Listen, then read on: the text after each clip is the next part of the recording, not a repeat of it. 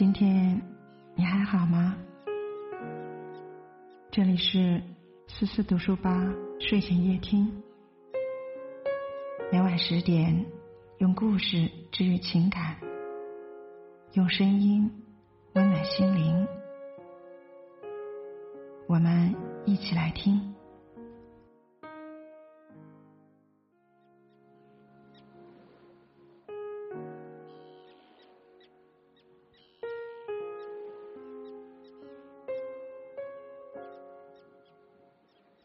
今天我们要分享的文章是：搞笑的撒贝宁突然煽情，我最爱的女人再也不回微信。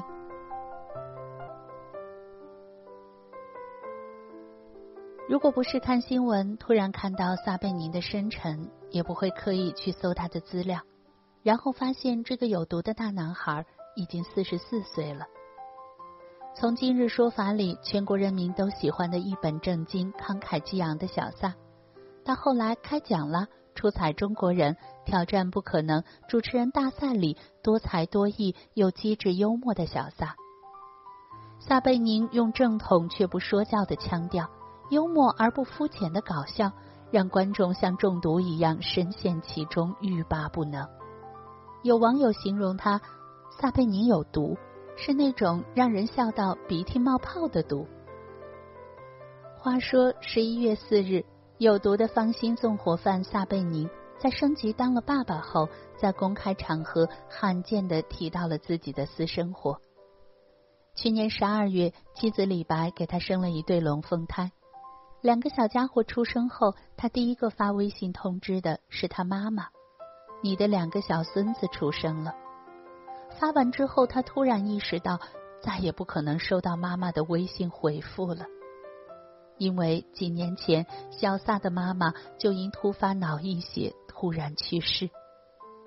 妈妈去世后，我翻开自己和她的聊天记录，才意识到我花了很多时间和精力在同事、朋友和人际交往中，和母亲的聊天记录仅有寥寥数语，连一条语音都没有。撒贝宁说：“对妈妈的亏欠成了他一生的痛。他在失去母亲后才明白，亲情耽误不起，错过了就是错过了，再也没法弥补了。但他会一直留着妈妈的微信，遇到什么想说的事儿了，就和妈妈说道说道，把之前错过的、没能和妈妈分享的、没有机会说出口的话。”用这样的方式去弥补、去偿还。相信很多和父母告别过的人都有这种亏欠心理。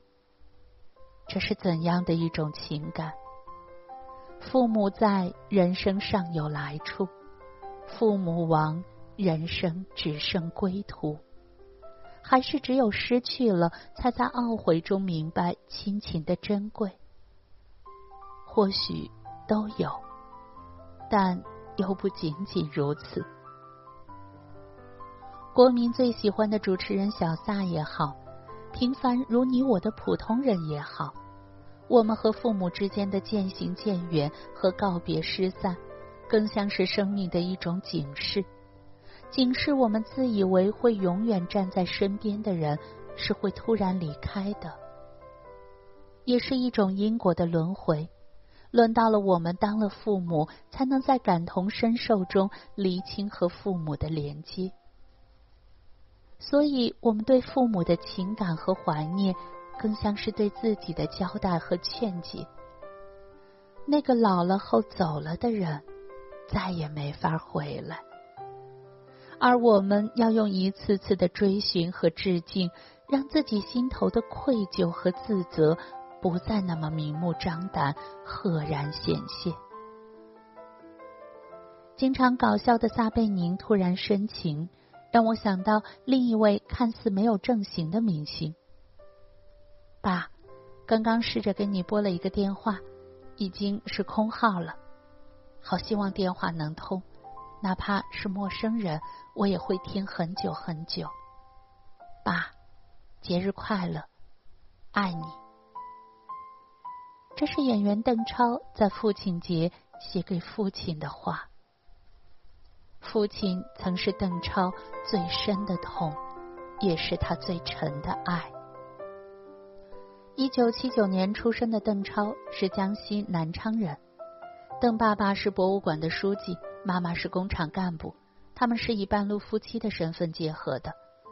当年妈妈带着大姐，父亲带着大哥和二姐组建一个新家庭后，生下小儿子邓超。因为邓超最小，自幼调皮捣蛋。姐姐和哥哥们都非常宠溺他，唯独父亲对他严格到苛责。为此，父子之间经常发生激烈的冲突，甚至到了相看两厌、冤家路窄的地步。我们父子之间曾经的关系冷若冰霜，不可调和。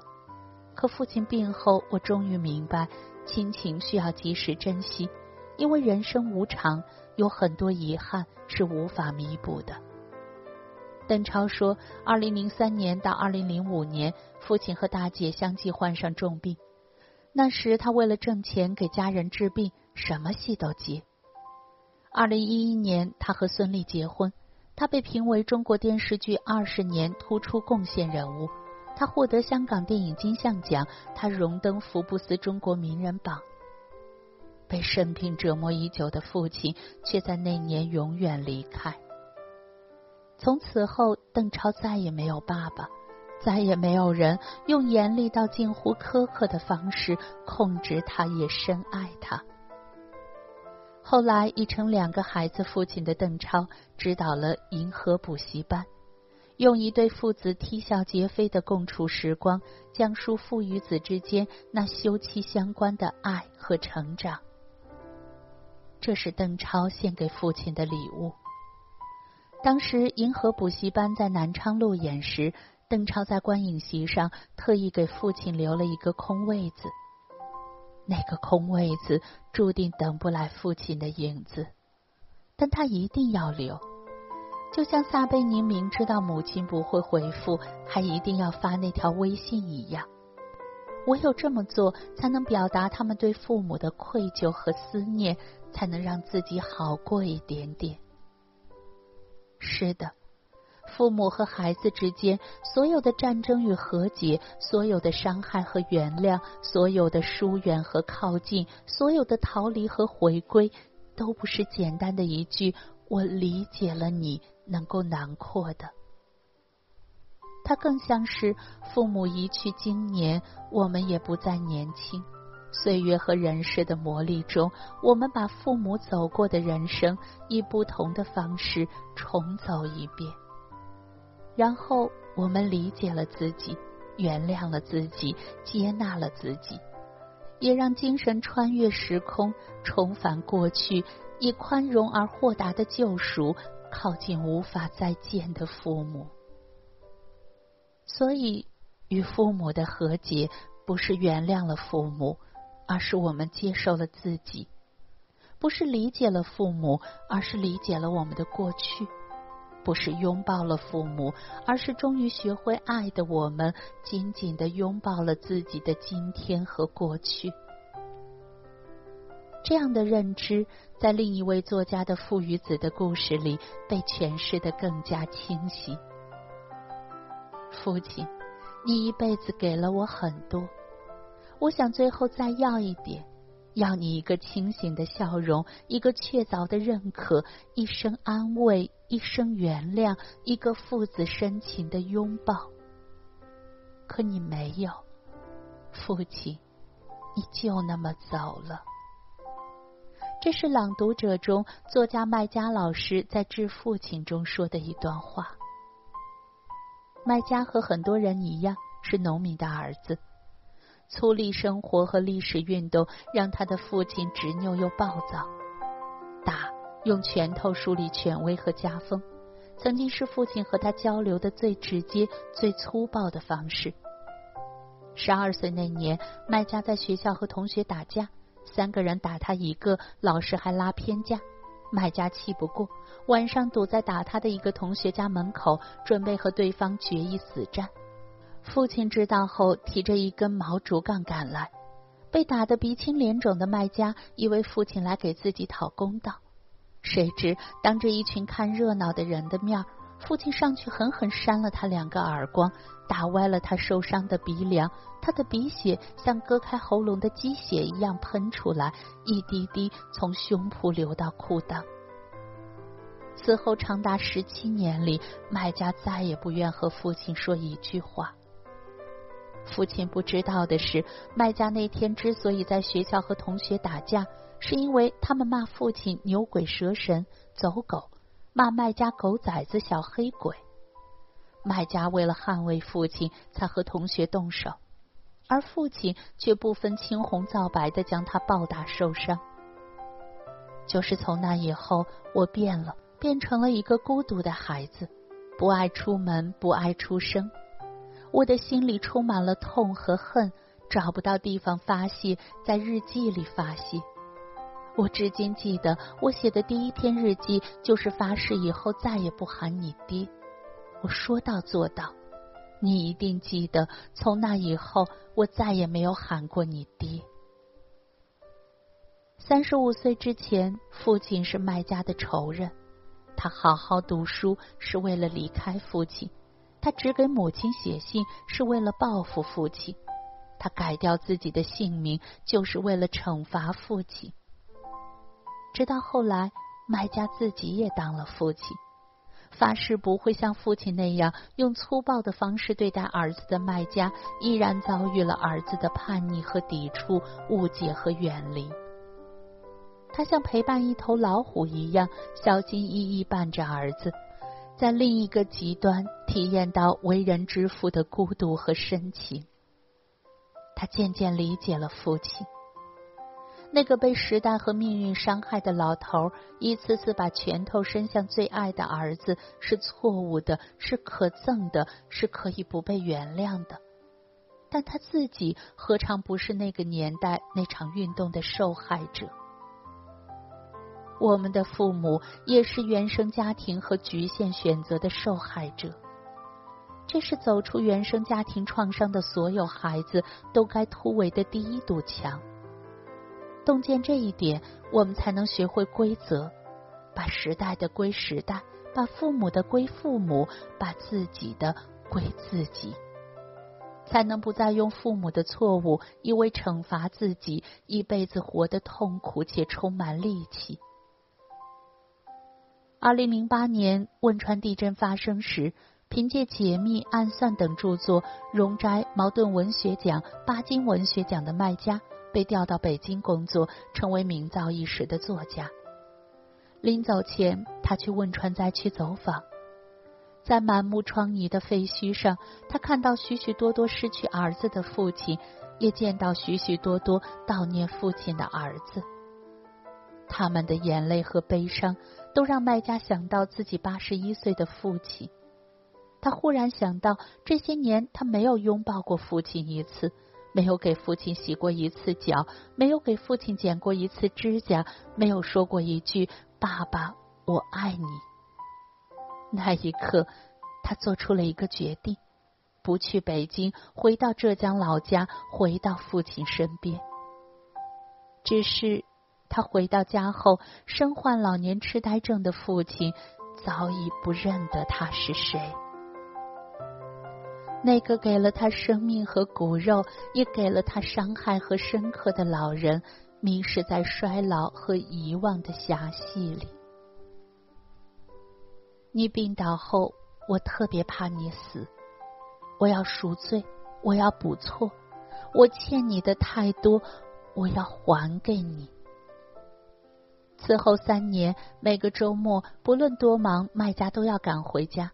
喂父亲吃饭，给父亲洗脚，抱父亲上床，陪父亲睡觉，大声唤着爸爸，希冀父亲能清醒过来，给他一句明确而肯定的认可。但直到父亲去世，他也没有得到这样的机会。庆幸的是，在父亲最后的日子里。卖家用短暂而温煦的时光治愈了内心的黑洞和憎恶，也完成了对自己的救赎。他像照顾幼儿一样照顾痴呆的父亲，用爱和包容，用笑和反哺，他也通过这样的方式治愈了童年里那个一直流泪疼痛的自己。是的，和父母的和解不仅仅是向父辈的靠近，更是对灵魂深处那个我们自己的抵达。我们对自己抵达的越深，理解的越透，接纳的越彻底，我们才能变得更强大。因为当我们不再是那个愤怒的、叛逆的、疼痛的、祈求爱的小孩儿，我们才能长成为从容的、平和的、强壮的、展示爱的大人。这才是我们和原生家庭的真正和解。不必说原谅或不原谅，我们已经强大到不再吝啬爱。不必说理解或不理解，我们已经慈悲到心头无怨憎，因为所有的爱和理解，最终滋养的不是父母，而是我们自己。我多想把你从病床上拉起来，让你像往常那样唠叨我、指责我、向我诉苦，或者像过去那样骂我一顿也行。但你再也不给我这样的机会了，你连呼吸都变得悄无声息，仿佛随时会逃走一样。她是在父母争吵中长大的女儿，有钱有权的父亲权威而冷血，且出轨他人，生下私生子。懦弱的母亲不愿离婚，不肯放手，抱着为了丈夫的仕途给女儿一个完整的家的旧约。大半生活在愤懑里，母亲不能也不敢去反击那个强权冷漠的丈夫，就一遍遍唠叨女儿，嫌弃她笨不漂亮，指责她为什么是一个女儿，要是一个儿子，父亲可能就不会出轨了。甚至在父亲连续数天不回来住的日子里，母亲殴打他，让他给父亲打电话。你哭，你就说我快把你打死了，看他回不回来。他憎恨父亲，更仇视母亲。他自卑胆小，表现出来的却是高傲清冷。他长大后明明渴望长久而温暖的爱，却一次次跌倒在爱欲的河里，被人渣伤害欺骗。直到三十三岁那年，他终于遇到了一个合适的男子，牵着对方的手走进婚姻，并生下一个聪明可爱的女儿。丈夫踏实能干，女儿乖巧懂事，但她依然像一点就炸的火药一样，常常情绪失控，嫌弃丈夫，指责女儿，在情绪的黑洞里陷入周期性的恶性循环，甚至在孩子表现不够好时暴跳如雷，一次次动手打孩子。她感觉不到幸福，觉得谁都不会真的爱她。